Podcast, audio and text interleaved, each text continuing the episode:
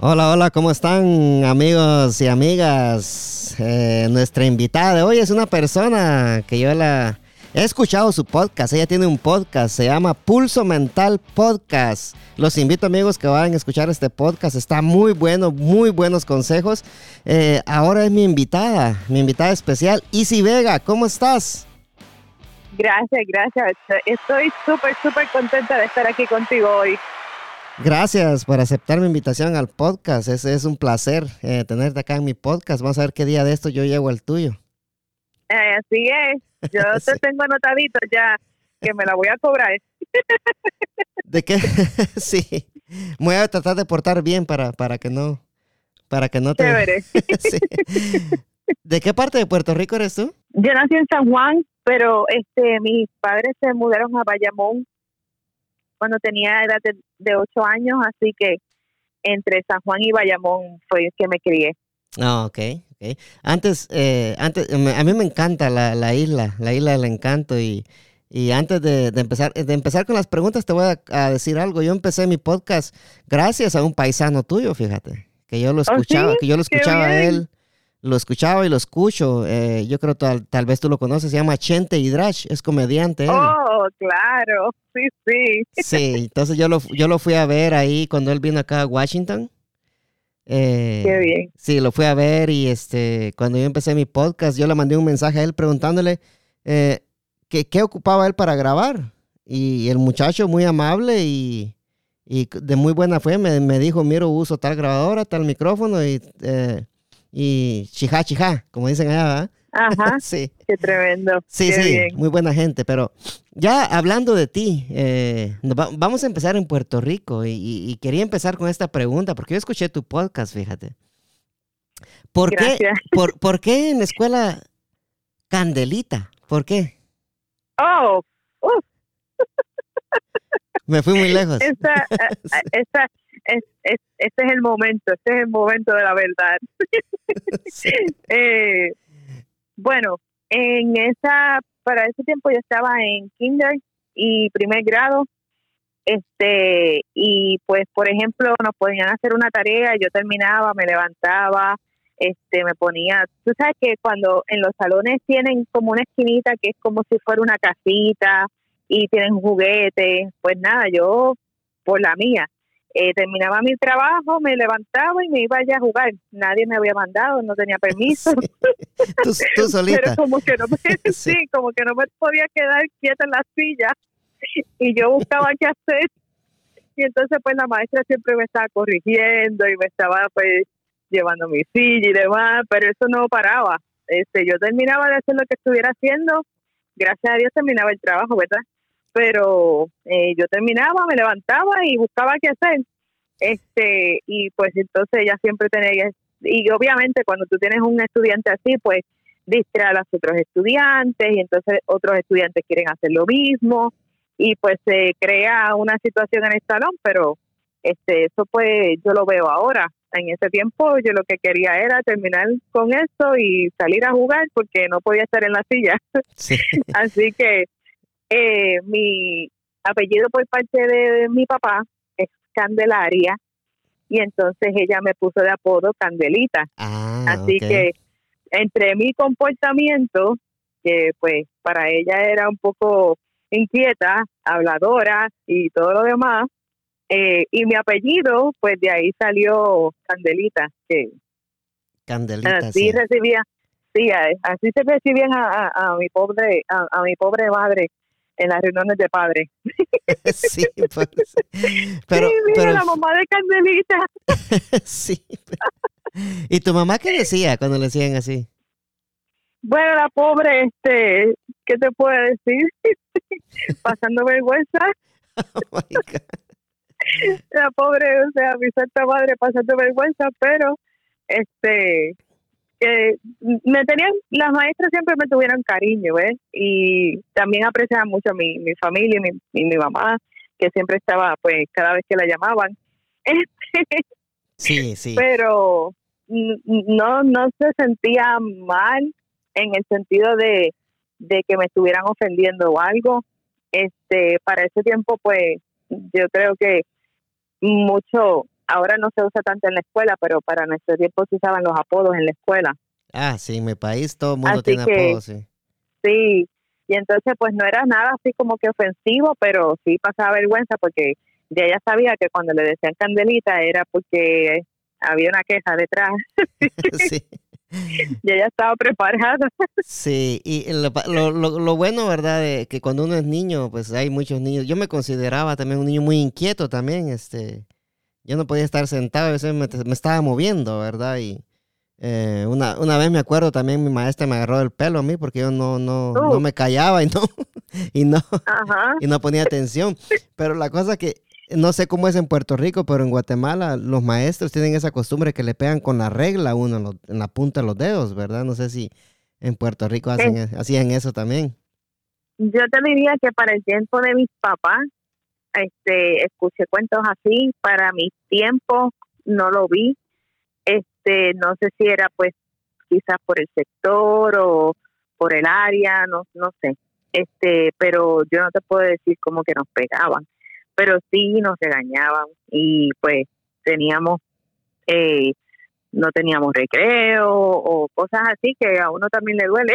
Sí, sí, es cierto, sí. No, en, este en, Guatemala, yo creo en Centroamérica, allá sí tienen, los maestros tienen, tienen todo el poder de pegarle a los alumnos, pero... Sí, si en alguna vez tuve esa experiencia, pues parece que se me borró de mi memoria, le tendría que preguntar a mi mamá si tuve alguna experiencia así, pero que yo recuerdo en este momento, al sol de hoy, no te puedo contar algo así porque no recuerdo. Sí, sí. Pero no, no recuerdo tampoco haberlo visto con mis compañeros, así que no creo. Pero sí, los cuentos de mis papás cuando ellos eran cuando ellos eran más pequeños, iban a la escuela y demás, pues sí, estaba había regla, cocotazos, alas de pelo. Sí, esos cuentos yo los escuché. Sí. una educación dura. Sí, era duro en esos tiempos, ¿verdad? Porque, y yo creo que le, enseñaban mejor a uno también. ¿Verdad? Eh, sí. No, no estoy en pro de que los niños aprendan de esa manera, porque muchas veces, pues, lo que hacen es tomarle una actitud negativa al estudio. Si eso es lo que yo voy a ganar por estudiar, pues mejor no estudio, ¿verdad? Sí. Este, no, yo me, yo, me refiero. En general.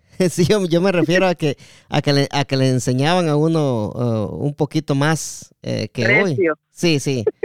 ¿Verdad? Porque, oh, porque yo me acuerdo que a ah, mí en la escuela antes me decían, este, se dice buenos días, buenas tardes y buenas noches. Y yo eso no lo escucho en oh, este tiempo en la escuela, que, que lo digan, ¿verdad?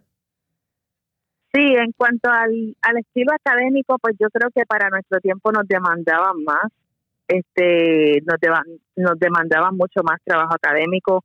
Ahora pues eh, no sé si es porque estoy en los Estados Unidos y es diferente o no sé si en nuestros países pues ha cambiado también, pero se le da más flexibilidad en ciertas cosas y entiendo que basado en que cada ya para este tiempo entendemos que cada niño puede aprender a interesarse en ciertas maneras diferentes a otros niños. No todos los niños van a tener la habilidad de leer rápido o no todos los niños van a tener el interés de eh, aprender de cierta manera. A nosotros nos ponen a escribir muchísimo. Eso eran pizarras y pizarras y pizarras y pizarras de escribir, escribir, escribir. Sí, es cierto. Pero el, lo que yo observo y comparo, ¿verdad? Con, con, con ese tiempo de nosotros, es que ahora hay más facilidades para estudiar basado en que cada niño pues se entiende que aprende de forma diferente y demás.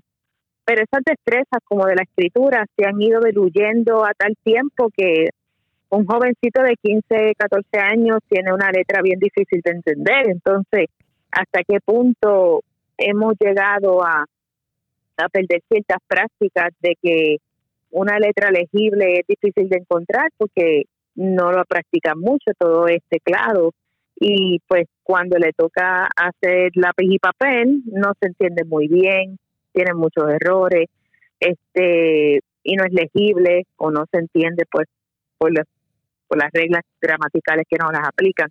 Esas cosas como que entiendo que se deberían de evaluar y no dar y, y no dar tanta como um, Como tanto trabajo por computadora, ¿verdad? Que, que, exacto, como que no tanta comodidad en el sentido de que ellos tengan la oportunidad de practicar esas destrezas también, que si se encuentran en una situación de que no tenemos computadora, pues por lo menos podemos hacer algo más, este, un trabajo manuscrito y se pueda entender que la persona que vaya a usar esa información la pueda entender.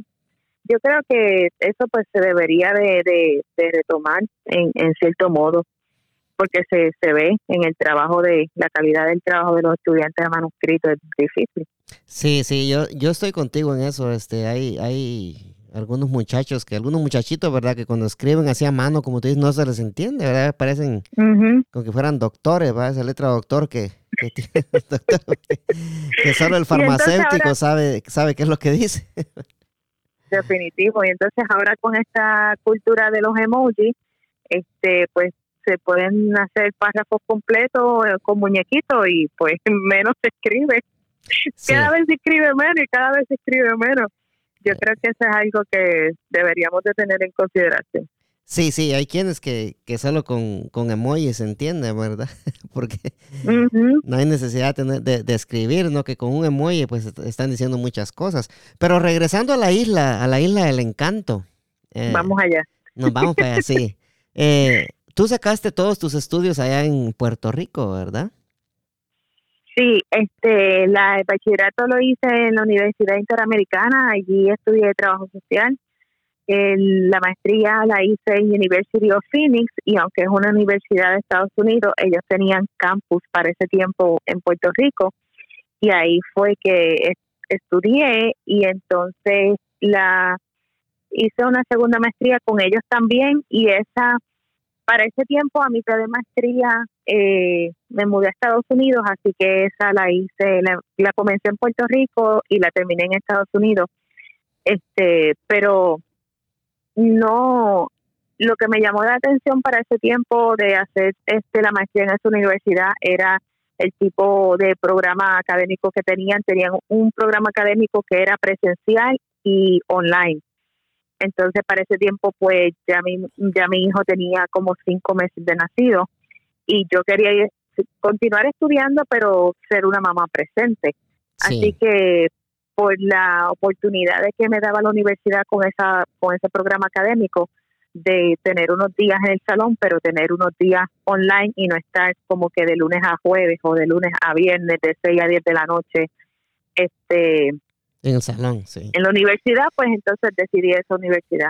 Trabajaba full time, terminaba el trabajo normal 5 de la tarde aproximadamente y entonces pues por la tarde los días que me tocaban pues iba para una universidad y los y los días que no tenía que eh, que tener que estar presencial en la universidad pues entonces me quedaba en mi casa y hacía mis trabajos y demás pero mi interés fue ser una mamá presente que él estuviera pues compartiendo conmigo como como con un, tiempo saludable, ¿ves? Sí, no, de fines de semana. Sí, tener mucho más tiempo con, tu nene, ¿verdad? Sí. entonces, entonces tú empezaste, eh, la maestría que tienes es, es, es para... Eh, para de salud mental. De salud mental, ¿verdad? La empezaste en Puerto Rico y, y, la ejerciste en Puerto Rico o, o no? Sí, Sí, este, en Puerto Rico tuve pues experiencia de trabajo en hospitales psiquiátricos este, que me encantan, pero volvemos a que los horarios en los hospitales pues son diferentes y pues mi interés era tener, ser una mamá presente, ser, ser una madre presente para mi hijo.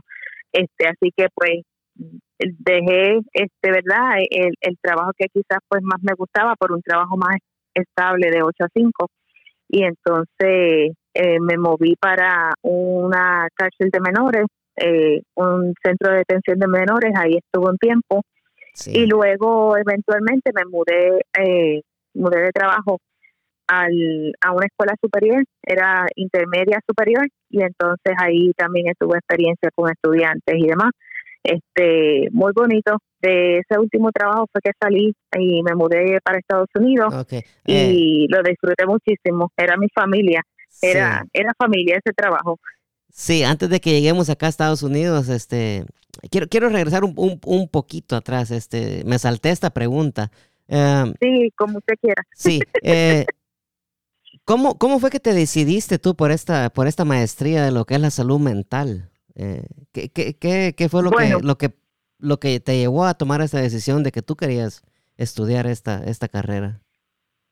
Sí, este, para ese tiempo yo estaba trabajando en el centro de, detención de menores y para la experiencia que yo tuve para, para aquel tiempo fue ver que un 80% de los estudiantes tenían problemas de aprendizaje y el otro 65 tenía este problemas emocionales o disturbios emocionales o problemas relacionados con la salud mental.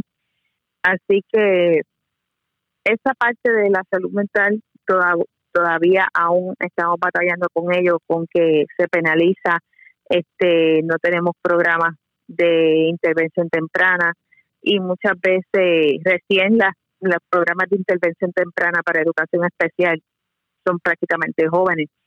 Este, así que cuando tenemos esas situaciones de un estudiante pues que tiene problemas de aprendizaje y se le complica con algún trastorno emocional o con alguna dificultad en el área de, comportamiento o manejo de emociones, pues muchas veces nuestra sociedad nuestra no, no está equipada para trabajar con, con, con jóvenes así y terminamos penalizándolos. Entonces, en, en vez de poderlos ayudar con intervención temprana en esas áreas que ellos están rezagados o, o tienen complicaciones para, para manejarse, pues eh, prácticamente los lo, lo, los entregamos al, al sistema correccional, que tampoco está obviamente preparado para eso, porque el sistema correccional no es para eso. Pero ahí es que terminan, entonces teníamos pues muchos jovencitos este allí pues podían entrar como de 10, 12 años eh, con problemas de aprendizaje, unos rezagos pues bien significativos, problemas emocionales, muchos traumas, este mucho maltrato infantil, mucho historial de violencia doméstica y pues esos jóvenes estaban cargando con eso. Este muchos jovencitos que quizás fueron este producto de un de un hogar disfuncional o, o, o con dificultades de ese, de ese tipo y pues no tuvieron una ayuda o no tuvieron un, un, apoyo que los pudiera guiar y, y terminaron pues donde yo los conocí. Y te lo digo bien sinceramente, muchos de ellos son buenos muchachos. Este, las malas decisiones obviamente son las que te llevan a ese, a ese tipo de, de lugar, pero te puedo decir que también conocí jovencitos que salieron de allí teniendo unas metas claras, utilizaron el tiempo para enderezar su camino, utilizaron las herramientas que le enseñamos para hacer pues metas y, y en realidad corregir su, su, su presente para, para hacer un buen futuro. Y, los, los vi luego en, el mismo pueblo de Bayamón. Este me los encontraba en la farmacia o algo así y, y me, me, contaban que se fueron a estudiar o que estaban trabajando en de, de tal o cual oficio y muy contentos y yo definitivamente muy orgullosa de, poder ver, ese, ese resultado porque muchas veces trabajamos con estas poblaciones pero no vemos el resultado simplemente tenemos la experiencia pues, la, esperanza de que ellos puedan este, encaminarse verdad pero cuando tú ves que sí tomaron la decisión están haciendo las cosas este correctamente para tener una vida verdad una vida mejor un mejor futuro pues te, te llena satisfacción definitivamente. Uno de ellos pues se casó, tuvo bebé y cuando lo volví a ver me contaba que tuvo gemelos, que hizo su familia y, y eso este definitivamente que me dio esperanza para para encaminarme en esta en esta profesión que muchas veces pues es dolorosa en el sentido de que escuchamos todo tipo de historias y pues este queremos ser un impacto positivo para la vida de esa persona pero cuando tenemos estos casos así que nos este nos sorprenden con, con su con su con su progreso eh, son son casos de éxito y eso de verdad que motiva a uno a, a, seguir aportando a, la vida de otros y, que ellos también puedan lograr pues sus éxitos y, y el resultado de, de vivir una vida mejor. Sí, y yo creo que eh, lo que me acabas de contar, yo creo que se siente una gran satisfacción, ¿verdad? En ver de que, de que todo lo que hablaste pues eh, surtió efecto, ¿verdad? En las personas que te escucharon. Eh, tal como este muchacho que hablas, que, que, lo encontraste en la farmacia, ¿verdad? Y creo que en ese momento, pues, tú dijiste, estoy en el camino, en el camino Vale la pena. Vale la pena. No, no estoy perdiendo mi tiempo ni nada de eso, ¿verdad? Entonces todo esto fue lo que te, lo que te hizo decidirte a tomar esta carrera, ¿verdad? Sí, en la experiencia de, en el centro de atención, pues, este, decidí hacer eh, la carrera en, el área de salud mental con, con ese propósito. Sí, sí. Eh, ayudar a la gente, ¿verdad? Que eso lo, lo eh, te gusta ayudar a la gente, ¿verdad? Que es lo, es lo, lo mejor, sí. sí, tenía esa... Sí, dime, dime. Tenía, tenía esa visión de que si ellos hubiesen tenido una intervención temprana, quizás no hubiesen llegado al lugar donde estaban, así que este por eso muchas veces mis mensajes son pues de intervención temprana, de observar nuestros jóvenes, de observar nuestros hijos, de estar ahí para ellos, de buscar ayuda cuando vemos que las cosas no van como esperamos, este ya sea en el área de académica o ya sea en el área de comportamiento, buscar ayuda, no no no esperar pues que este ellos lo resuelvan por ellos mismos, ellos necesitan apoyo, nadie nace sabiendo. Así que si usted pues como papá o como mamá tiene esa preocupación, busque ayuda, hable con su médico, con su pediatra, coméntele lo que le está pasando en la casa y es y el y el profesional lo va a dirigir, pero no se quede esperando que pues en unos años va a madurar, en unos años se le va a ir, en unos años porque siguen pasando los años y, y mientras más temprana sea la intervención, mejor futuro va a tener ese ese joven o esa jovencita si ya, ya se va a mejorar o, quizás está enfermo y tal vez es alguna otra cosa con la salud mental, ¿verdad? Exacto. Pero antes de llegar aquí, antes de llegar acá a Estados Unidos, eh, te quería preguntar algo, este, que, que, lo vemos mucho en lo que es la comunidad latina, ¿verdad? Que, que yo he visto que, que en la comunidad latina de que ellos no mucho creen en lo que es la salud mental, ¿verdad? Eh, sí, definitivamente que nuestra cultura es, es, una cuestión cultural. El tema de la salud mental es un tabú. Este, y definitivamente pues no se habla. Podemos tener mis problemas, pero de eso no se habla. Este, y muchas veces pues tenemos un, un familiar con problemas de alcohol o un familiar este con, con, con arranques de coraje, pero eso no se le ve como salud mental.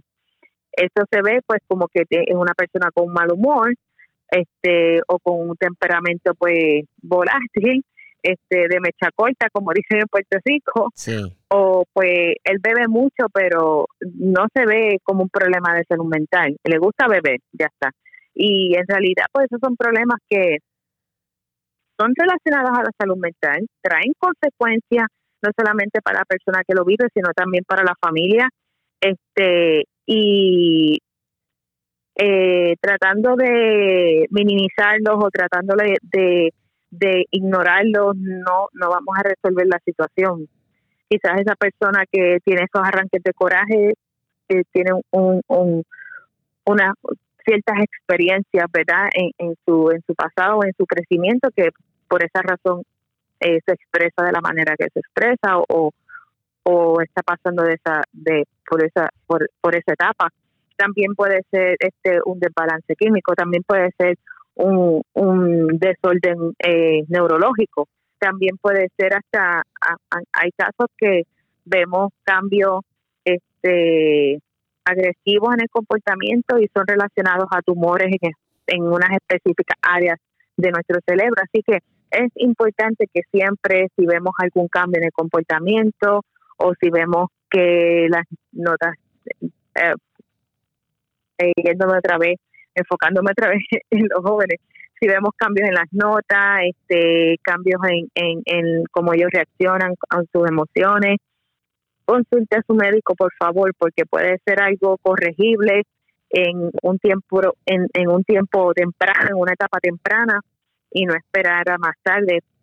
Por ejemplo, a veces los problemas de la tiroides pueden causar cambios de humor y pues pensamos que quizás es que la persona es así como que unos días contento y unos días con coraje pero nunca vamos donde el médico a decirle, mire, yo estoy observando que esta persona tiene un cambio de este de, ánimo abrupto. Ajá, y entonces pues lo pueden lo pueden evaluar. A veces eh, son otras son otras condiciones fisiológicas que así es que se que así es que se manifiestan, pero tenemos que tenemos que tener esa apertura de, de, de hablar en los hogares de cómo nos sentimos, de qué es lo que pensamos, de, de la forma que estamos actuando y, y, y no tratarlo de minimizar o no tratarlo de, de ignorar. Sí. Este, porque no, no estamos ayudando, no estamos ayudando a la familia y no estamos ayudando a la persona que está pasando por la situación. Sí, eh, mira que muy buenos consejos nos está dando y, y, la salud mental es muy importante que lo hablemos, en especial en estos tiempos, ¿verdad? En lo que estamos de, con esta pandemia que estamos sufriendo, ¿verdad? Creo que es cuando más se agravan las situaciones eh, mentales, ¿verdad? Por decirlo así. Eh, sí. Yo tenía un amigo eh, eh, que tenía depresión, pero esto fue en Guatemala ya hace tiempo, ¿verdad? Eh, él sufría de depresión eh, y los papás, en vez de ayudarlo, le pegaban, fíjate, porque lo miraban que solo en su cuarto pasaba, no salía, le pegaban porque, porque él solo quería pasar en su cuarto, pues, y, ellos no, nunca se dieron cuenta de que él era depresión la que tenía, ¿verdad? Entonces, hay, eh, hay padres, hay padres que son muy cerrados de la mente y que no ven estas cosas. ¿Qué será, Isi? Eh, entonces, la crianza de antes era una crianza dura eh, y como te digo, son temas tabú. Este, Queremos pues siempre enfocarnos en lo bueno y, y tratamos de, de, evitar aquello pues que pueda traer eh, controversia a la familia o confrontación, este, y pensamos que así pues se va a ir solo. Y como tú bien dices, a veces son comportamientos así que los pues los papás quieren corregirlo a, a, son de cantazo, pero es que no los van a mejorar, los van a empeorar. Este, y, y es triste porque cosas que quizás se pudieran haber eh, resuelto a, a, una edad temprana, pues se van complicando porque con los años se van complicando. Y las relaciones también entre las familias se, se va deteriorando porque esa persona pues que tú tienes como que la persona que te cuida y que te protege es la misma persona que te que te agrede porque tú no te sientes bien, pero esa persona está frustrada y no sabe cómo manejar esa situación y entonces esa frustración se se vuelca en, en, en, en, en golpe, pues todas esas todas esas áreas de la relación se van trastocando y se van y se van creando, ¿verdad? Barreras y, y paredes de resentimiento. Entonces ya tú ves que este pues las familias tienen mucho resentimiento, mucho rencor, no tienen la confianza de hablar porque sabes pues que lo van a criticar o que le van a pegar o cosas así, entonces pues así seguimos viendo en la adolescencia pues este otro otra avalancha de, situaciones que trae la adolescencia y, nunca nos preparamos como papás en saber cómo manejarlo. Nadie nadie va a tener este un libro a, a, la hora de nacer nadie nadie viene con instrucciones nosotros los papás también aprendemos en, en el camino eh, haciendo las cosas mal y, y tratando de arreglarlas y así sucesivamente pero es importante tener, ¿verdad?, esa, esa, esa prontitud de que si no se resolver algo con mi hijo, con mi hija, por favor, busca ayuda, hable con su pediatra, comente de lo que está pasando en la casa, que es el doctor lo va, lo va, lo va a referir o lo va a orientar o, o, lo va a guiar en, en, en, buscar la ayuda que necesitan, pero esa, esa, esa costumbre de ignorar o o, o de tratar de, de verdad, de, poner los problemitas debajo del, del, tapete. De la alfombra, ajá, de la alfombra para que como si se fueran solos, no, no se van a, no se van a ir solos, se van se, se, pueden este eh, complicar, complicar con, con, con otras situaciones de la vida. Y, y tenemos que, que vivir pues enfrentando esas situaciones, no así yo me hago ciega como mamá o si yo me hago ciego como papá, todo está bien, todo está bien, él está bien, él está bien, y no enfrento la situación para ayudarlo o para ayudarla, pues se me va, se me va el muchacho, se me va la muchacha en, en, otras complicaciones de la vida y sin ayuda, sin las, sin las herramientas para poder enfrentar esa situación en el futuro. y eventualmente serán padres y eventualmente eh, sigue, sigue como un ciclo, sigue como un ciclo, sigue como un ciclo. Así que por eso me entusiasma mucho el tema de la salud mental, especialmente en nuestra comunidad, porque quiero que en realidad sea un tema que se habla igual que se hable eh, la diabetes, igual que se hable el asma. Mira, mi nene tiene asma y lo llevé al doctor y le recetaron tal cosa o lo mandaron a tal terapia. Ves que la salud mental sea este un tema que se habla directamente porque es parte de nuestra biología, es parte de nuestra fisiología, es parte de nosotros, no no tenemos la cabeza por un lado y el cuerpo por el otro, todo está conectado. Así que es parte de nuestra naturaleza y, y, y, en el, y en el punto de que nosotros tengamos esas conversaciones como familia totalmente normal y que nadie sea este castigado por sentirse mal o sentirse triste o nadie sea criticado por llorar o no llorar, este, tendremos una familia más fuerte, tendremos una familia más unida y podremos tener eventualmente una comunidad ¿verdad? más saludable. Sí, y, lo más importante, ¿verdad? No hay que dejar que la frustración se convierta en violencia. Que eso es lo que, lo que pasa en veces y, muchas veces, ¿verdad? Y, y, todo lo que tú mm. dices es muy cierto, ¿verdad? La salud mental no es, no quiere decir de que la salud mental, lo que mucha gente piensa cuando uno dice salud mental es que uno piensan, ah, está loco. Lo primerito que piensan, está loco, pero no, ¿verdad? La salud mental, eh, como tú bien lo has explicado, ¿verdad? Abarca tantas cosas, tantas cosas, que si no tenemos ayuda, pues no vamos a saber, ¿verdad?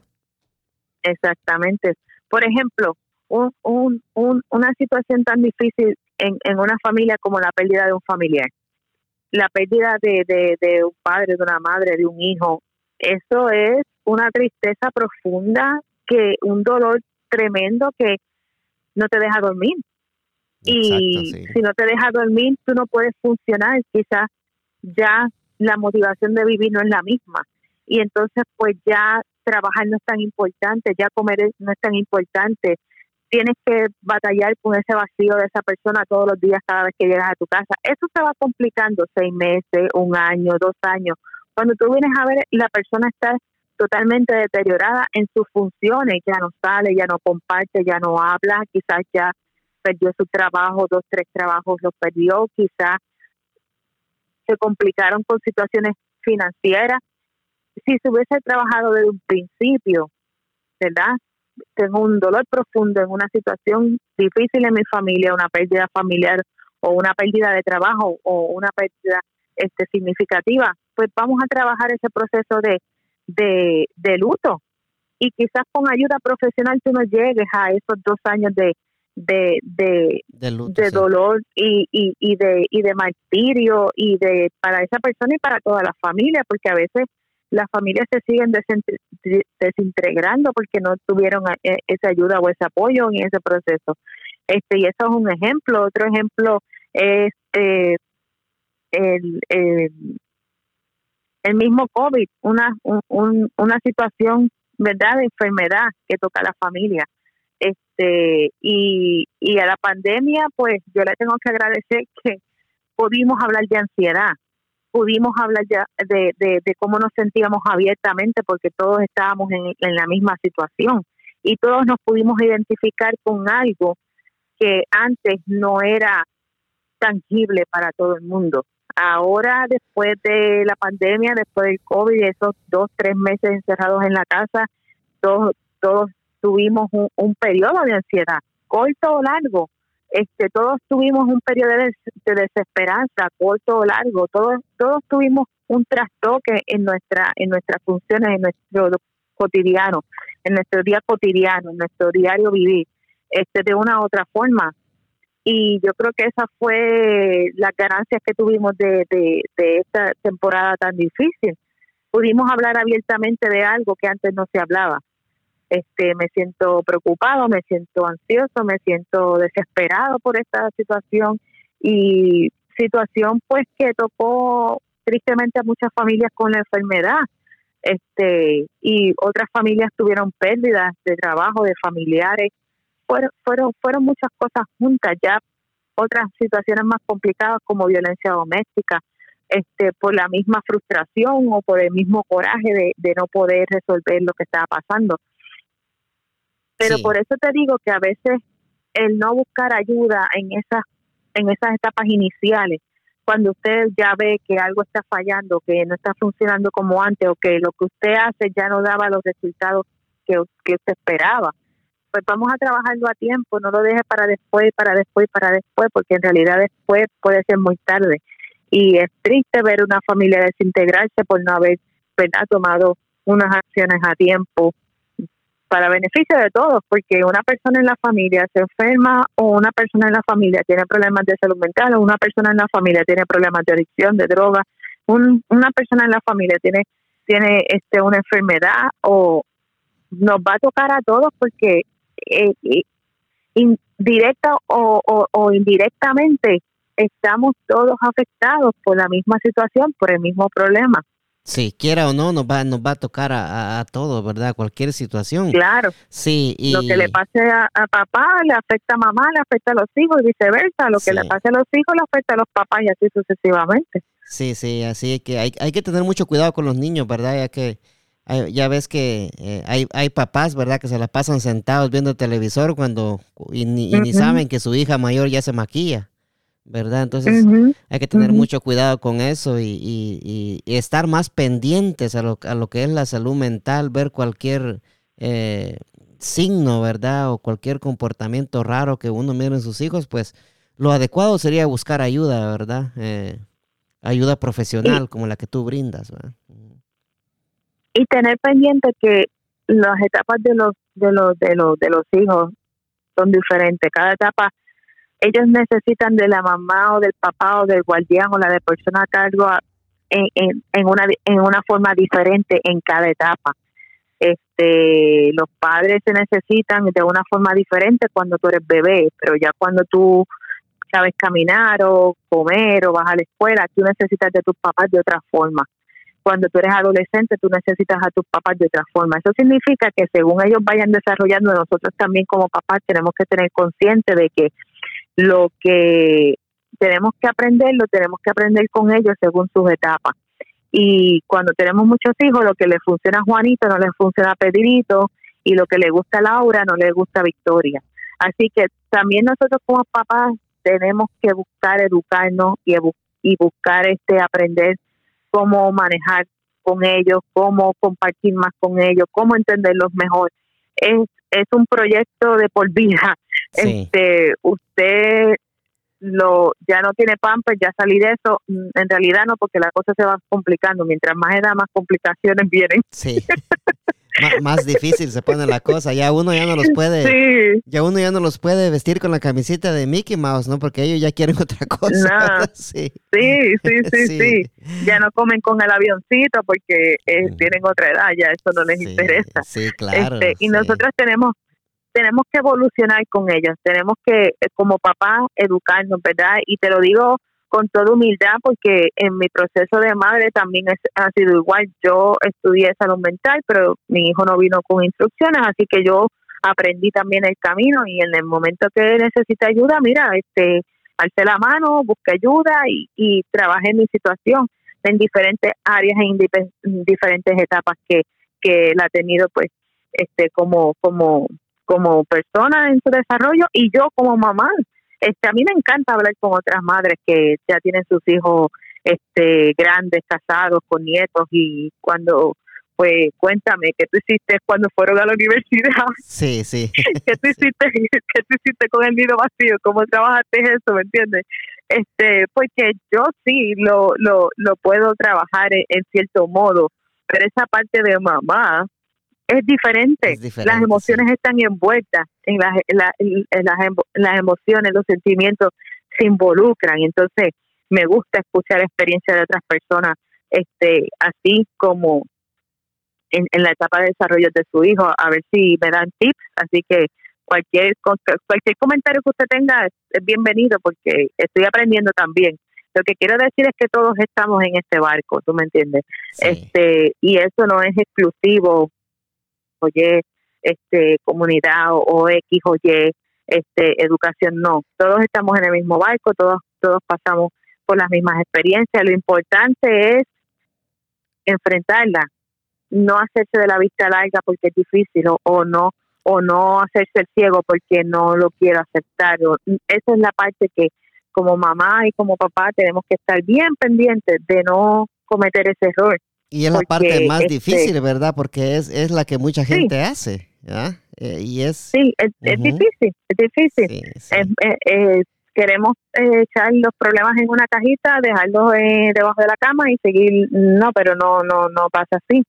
Entonces, es la parte más difícil, pero es la más efectiva, porque como te digo desde el principio, las cosas no se van a ir, desaparecer solas, hay que trabajar con ellas, hay que buscar soluciones.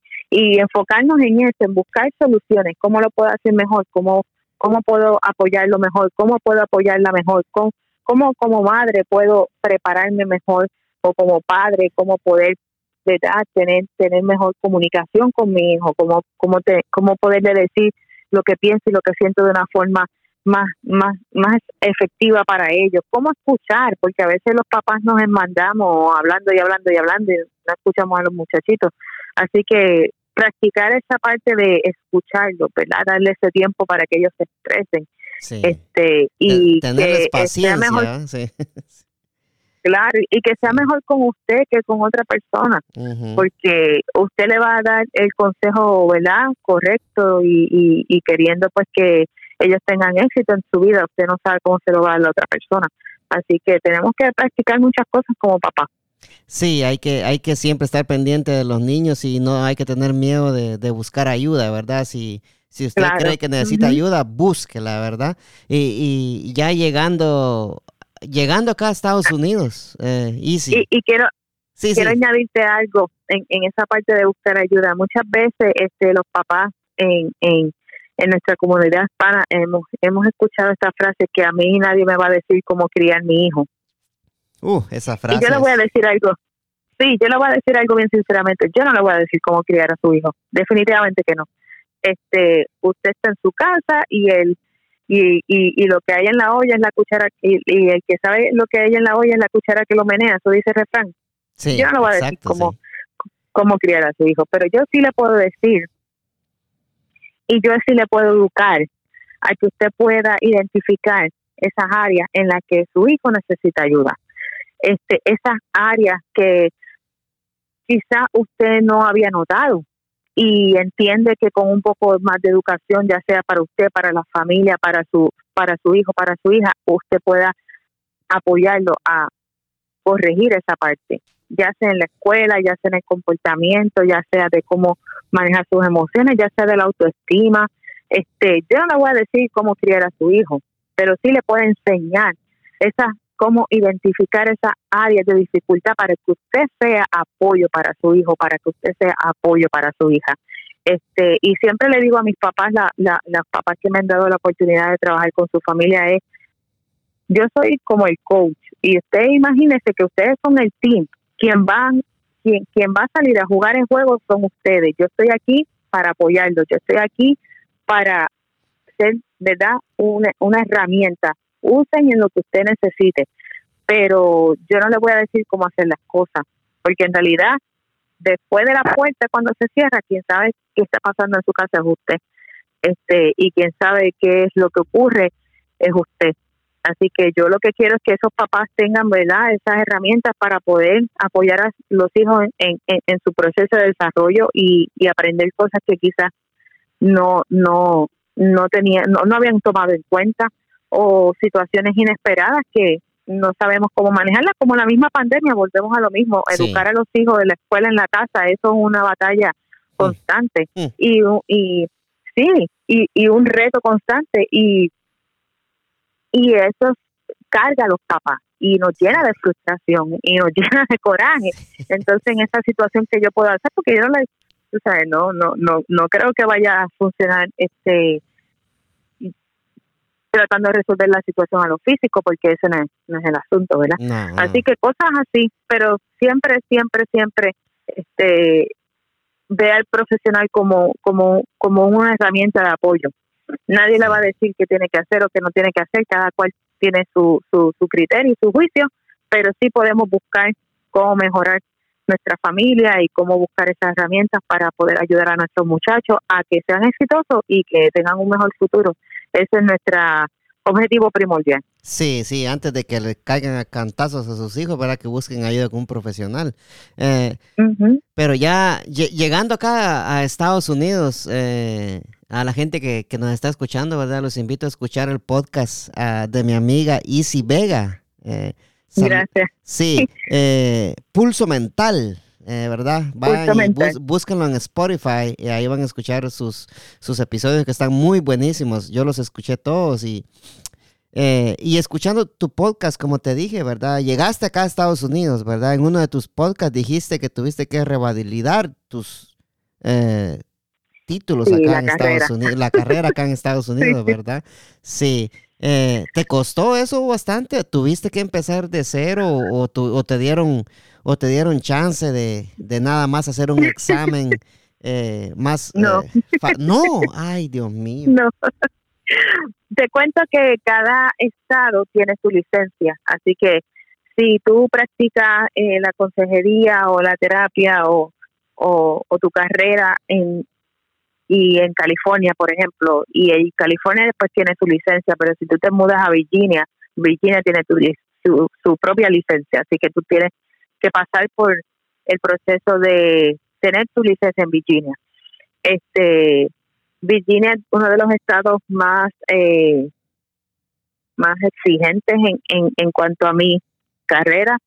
Este, la licencia de consejería profesional en salud mental, pues nos piden 400, no, 4.600 horas eh, de trabajo face to face, eh, cara a cara con el, con el paciente o con el cliente, este, y de esas, de esa totalidad de horas, pues tienes que tener una supervisión con un, con un supervisor de licencia, que es otra persona pues que tiene su licencia allá en Virginia, así que esa persona te va a estar este, supervisando a ti por el tiempo que tú termines tu hora. Este, y, y pues el proceso, el protocolo de, de, del Estado, pues cada Estado es diferente. Este, y luego de eso, pues el examen nacional, y el examen nacional, pues es otro otra etapa, ¿verdad? y después de ahí, pues entonces es que el, el Estado te, te confiere tu licencia. Pero no se la pone Dependiendo de cómo, no, dependiendo de cómo, dependiendo de dónde tú vengas, pues el Estado dice este qué es lo que te va a convalidar, qué es lo que no y qué es lo que tú tienes que hacer para sacar la licencia de ese estado. En, en el área donde estamos de Virginia, entre Maryland y North Carolina, hay ciertos tipos de trabajo que aceptan la licencia de, de, Virginia. Por ejemplo, si yo estoy cerca del borde de North Carolina y voy a dar servicios allá, algunas, dependiendo compañías, me pueden este, ayudar a sacar la licencia de North Carolina o aceptarla de Virginia, dependiendo de la distancia. Ah, okay. Este, pero eso no es como si yo me mudo de California a Virginia. Eh, tuve una compañera también que ese fue el caso de ella. Si te mudas de aquí de Virginia para California, tienes que volver a empezarlo todo. El Estado te va a decir qué es lo que tú tienes ah, que hacer. Por ejemplo, en California ellos piden 500 horas nada más. Así que cuando ella llegó a Virginia, Virginia le dijo, no, tienes que terminar la cantidad de horas que nosotros requerimos. Te vamos a convalidar las horas que hiciste en California como las que las 500 horas que hiciste de licencia, te las vamos a convalidar, pero tienes que terminar esto y esto y esto. Así que cada estado tiene su librito y eso es una de las cosas pues que nuestra profesión está tratando de llegar a, a, un nivel de tener una licencia nacional, de que si tú la sacaste en un estado te sirva para otro estado, pero eso pues tiene mucho camino por correr al momento esto es lo que estamos haciendo. Sí, sí. Y, me, parecería, me parecería más lógico que fuera así, ¿verdad? Porque imagínate, eh, aquí en, Virginia, ¿tres mil cuántas horas dijiste? Las 4.600 y entonces... 4.600 este, horas y... Ay, Dios mío, imagínate. ¿Cuánto tiempo, cuántos días te, te, te, tomó? Eh? Mira, yo te voy a ser bien sincera, yo no sé cuántos días me tomó, pero yo hice mi plan con mi esposo, ¿verdad? Y yo le dije, yo tengo que hacer tanta, tan, cierta cantidad de horas. Ellos tomaron en cuenta unas horas que yo había hecho en, en Puerto Rico no tenía que hacer las 4.600, ah, pero tenía que ser 3.000 y pico, 3.600, 3.400, algo así. Entonces, pues nada, nos sentamos, hicimos un plan y para ese tiempo yo literalmente estuve trabajando full time y part time por dos años y medio. Así que en ese tiempo pues fue bien sacrificado para nosotros como familia, ¿verdad? Este y para mí pues físicamente y mentalmente, pero tenía esa meta bien clara de que yo tenía un tiempo para hacer eso, yo no iba a renunciar a lo que, ¿verdad? Ya invertí tiempo, años, dinero, una carrera completa. Así que, bueno, esto estamos en Virginia, eso es lo que tengo que hacer. Me planifiqué, este, me senté con mi, con mi esposo, con mi familia. Bueno, ¿cómo vamos a hacer esto? Y hicimos el plan y, como yo digo, ponte gringola y sigue por ahí para abajo hasta que termine. Y eso fue lo que hice en dos años y medio con dos trabajos. Este, pero te tengo que decir que gracias al Señor lo pude terminar, lo pude lograr. Tuve mi proceso, alta, baja, dolor, pena, de todo, llanto.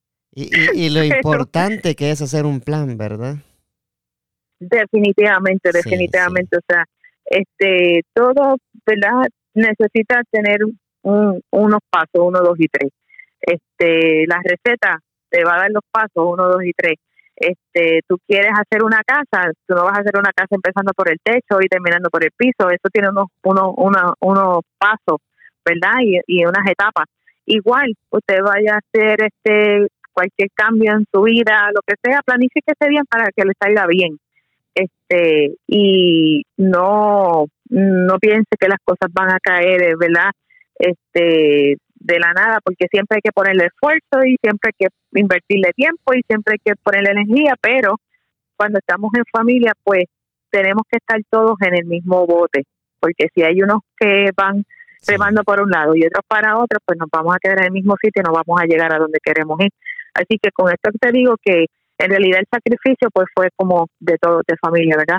Este, todos, eh, todos, remando para el mismo lado, ¿verdad? Que es muy importante, ¿verdad? Sí.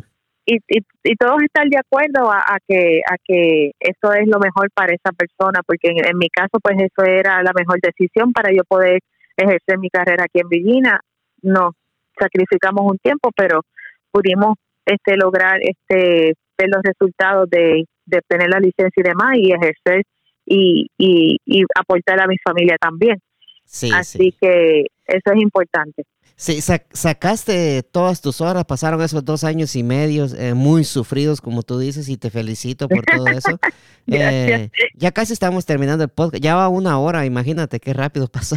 Sí, qué rápido, ¿verdad? sí, sí, eh, y me la he pasado muy bien contigo. Em, y yo, y yo, y yo igual. Sí, eh, empezaste a ejercer tu profesión acá en Virginia, te topaste con con la comunidad latina. ¿Qué pensaste tú? Eh, en realidad aprendí muchas cosas, muchas cosas, muchas cosas de, de, de tanto, de tanto, de tanto. Este, yo estuve asistiendo a la escuela de inglés aquí por año y medio. Eh, mi inglés era eh, bien, bien básico, este, pollito chicken, gallina gen, o sea, sí. Así que, sí, así que este estuve mi tiempo en la escuela de inglés, mi inglés es sabor a yuca, no, no, no, no espero otra cosa. Este, yo vine a, a, estudiar el idioma eh, eh, inmerso después de los treinta y pico de años, así que ya estaba adulta. Sí. No es igual cuando uno aprende el idioma jovencito, de los 20 a los, a los, a los teens, yo, lo, yo, este, lo, yo lo he aprendido en la calle también, sí. Sí, así que yo estuve allí en la escuela y eh, el Adult Learning Center en Virginia Beach, eh, tremenda experiencia, conocí gente tan linda y tan linda de Colombia, de Ecuador, de Honduras, de El Salvador, de Bolivia, o sea, eh, te digo, de España, una, Santo Domingo, Santo Domingo son hermanos de nosotros, así que, pero de verdad que Cuba, bueno, de todo. Y esos son de hablando de los hispanos, ¿verdad? Porque conocí gente pues de otros países, Turquía y, y, y sus culturas y su comida, que esa era la parte que a mí me encantaba, los días que nos daban permiso para compartir comida. Ah, Pero te digo que también en, aprendí de la cultura y también aprendí de, de los retos que la comunidad hispana pasa aquí en Estados Unidos, ¿me entiendes? Entonces, pues definitivamente eso tocó mi corazón, te, lo digo bien sinceramente, este y en muchas de las de las situaciones pues que, que como comunidad pasamos. Aquí nadie lleva la bandera en la frente. Aquí alguien te ve y tú te ves como que medio latino por el acento o por tu aspecto físico y ya pues te ponen un, un, un, una procedencia. Quizás tú no eres de ahí, pero ya ellos llegaron a la conclusión que tú eres de ahí. Sí. Así que, sí, ya, este, te, dicen de que eres de tal país cuando no es así, sí. sí. pero sí, claro, pero te catalogan como que tú eres de esa parte, ¿verdad? Así que lo que quiero decir con esto es que lo que sufre nuestra comunidad hispana lo sufrimos todos. Porque a mí no, no, e, ellos no saben de dónde yo soy, así que automáticamente me están poniendo en una categoría. Este, y me van a tratar como nos tratan a, nosotros, ¿verdad? En, en, nuestra comunidad hispana. Así que esa parte pues la aprendí aquí y tocó mi corazón y quiero que usar este espacio en específico para llevar este mensaje de que nosotros somos una comunidad de mucho valor, aportamos mucho valor a, a, a, a los Estados Unidos con nuestro trabajo, con nuestra preparación, con nuestros hijos, porque ellos se criaron aquí y lo más probable es que aquí se vayan a desarrollar y aquí van a aportar. Así que nuestra comunidad tiene un valor y nosotros debemos, número uno, que respetar eso en nosotros mismos, eh, reconocer nuestro valor como, como ciudadanos y como personas que estamos aportando a este país. Sí, somos la mano de obra más grande. Seguro que sí. No importa en el área de que usted esté aportando a este país, usted, créame, que nuestro rol como comunidad es bien significativo en este país. Mano de obra, este, el, el, el, el área educativa, el área de salud, el área de, de, de, comida, la industria de, de, comida.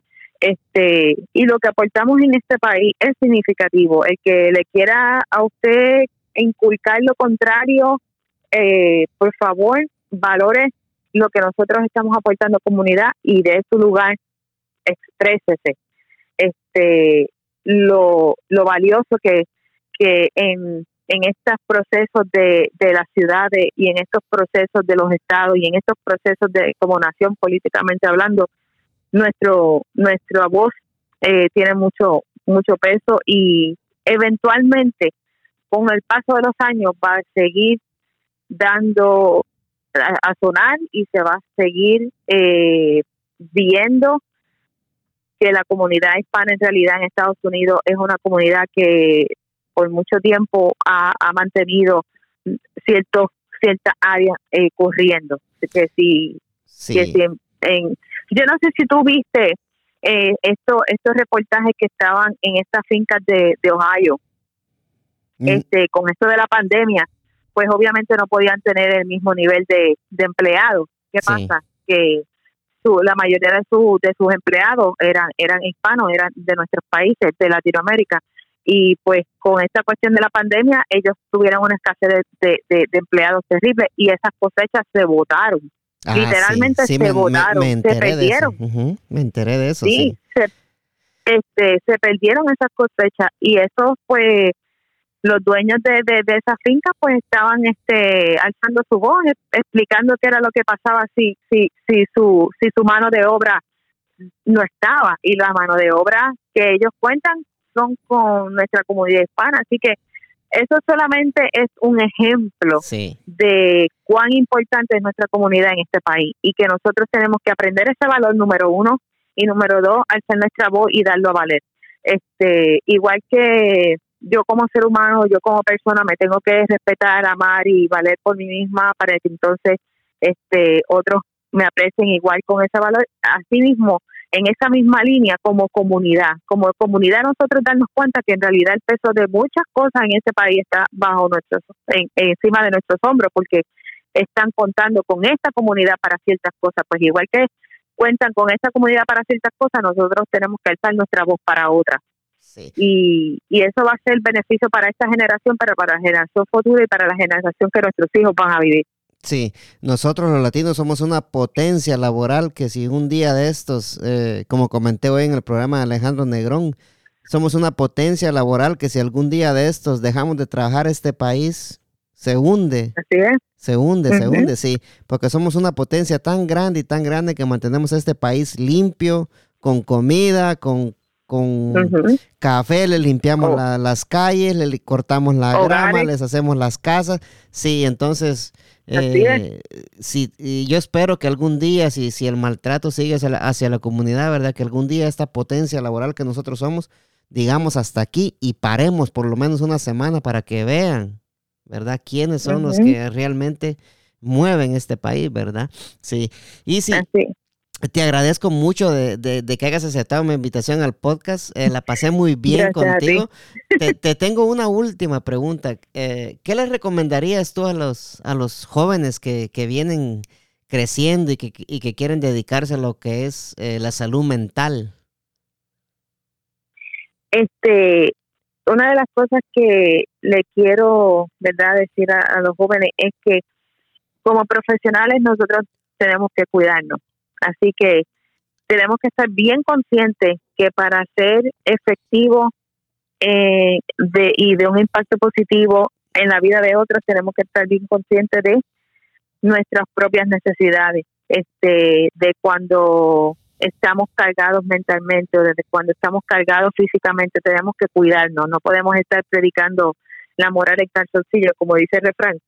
Así que tenemos que aprender desde, desde temprana edad, el día que usted dijo que eso es lo que quiere estudiar, pues entonces aprenda a, conocer más de cómo su carácter, de cuáles son las cosas que usted necesita para mejorar, cuáles son sus fortalezas, este, cuáles son esas cosas que, que a usted le ayudan a sentirse mejor, cuáles son esas cosas que eh, le pasan y no sabe cómo resolver. Trabajemos en nosotros mismos. Este, eso es una de las primeras cosas que como profesionales tenemos que estar continuamente recalcándonos, ¿verdad? De, ese cuidado este mental y, y, físico. ¿Por qué? Porque esta carrera es una carrera de, de mucha demanda emocional y mental, así que usted no va a llegar cansado a su casa porque esté cargando bloques, usted va a llegar va a llegar cansado mentalmente. Así que tenemos que tener herramientas que nos ayuden a balancear ese esa parte, ¿verdad? Y eso pues mientras más temprano se, se, aprenda, pues más eficiente usted va a ser eh, para su para su para su comunidad, para su población y para y para desempeñar el la carrera que usted quiere, ¿verdad? Sí. Y la eh, otra es que y, la otra es bien rapidito, es que este todos tenemos un algo que aportar. Todos tenemos algo que aportar. Así que en, esta área de la salud mental estamos los psiquiatras, los terapistas, los trabajadores sociales, los psicólogos. Todos tienen un rol, pero todos tenemos que aportar. Así que en la medida que nosotros aprendemos a, aprendemos a trabajar como equipo en esa en esa en ese respeto profesional y mutuo, va a tener mucho éxito y, siempre tenga la apertura de aprender de otros. Este, no, no porque yo lleve más de 15 años en esta, en, en esta, en, en el área de la salud mental, en esta carrera, no significa que me la sé toda, este, y siempre estoy dispuesta a aprender, dispuesta a enseñar lo que sé, pero dispuesta a aprender también a, para ser una mejor profesional. Así que lo que usted empezó a estudiar créame que ese, ese, ese tiempo de estudio no termina cuando usted le dan el diploma, ese tiempo de estudio continúa, porque esto es una carrera que se, se, se está estudiando continuamente, este, con, con otros con otros hallazgos, con otros estudios, con otras modalidades, con otro tipo de terapia, con y nos vamos mejorando, mejorando en, en el proceso, así que cuando que siempre va. Sí, cuando le dan el siempre cuando, oh, perdón, perdón. Cuando les dan el diploma es cuando de verdad empieza el mero. El lo mero mero, ¿verdad? Sí, sí, Exactamente. Eh, me, me, gusta tu nombre, Easy. Y la E y la C nada más, ¿verdad? Easy. Sí. Ajá, me gusta. Hago este cuento también, todavía tenemos unos minutos. No, sí, sí, no, no, no, no tengas pena, dime, dime. Yo, yo también te tengo otra pregunta, vamos a ver. ¿Oh, sí? Sí, dime de tu nombre. Yo uso, sí, yo uso las iniciales de, de mi nombre este, de pila y, y, mi, y mi primer apellido, porque aquí, este, pues la cuestión de, del idioma, pues no me lo pronunciaban bien. Y yo eso de estar corrigiendo a la gente, no, no, tendría que estar corrigiendo a todo el mundo, el de la farmacia, el del supermercado, el de donde fuera que donde donde quiera que yo vaya tendría que estar corrigiendo gente porque mi nombre este es Enid pero me dicen Inet, Anit, Enid. Edith. sí, Edith, cualquier cosa.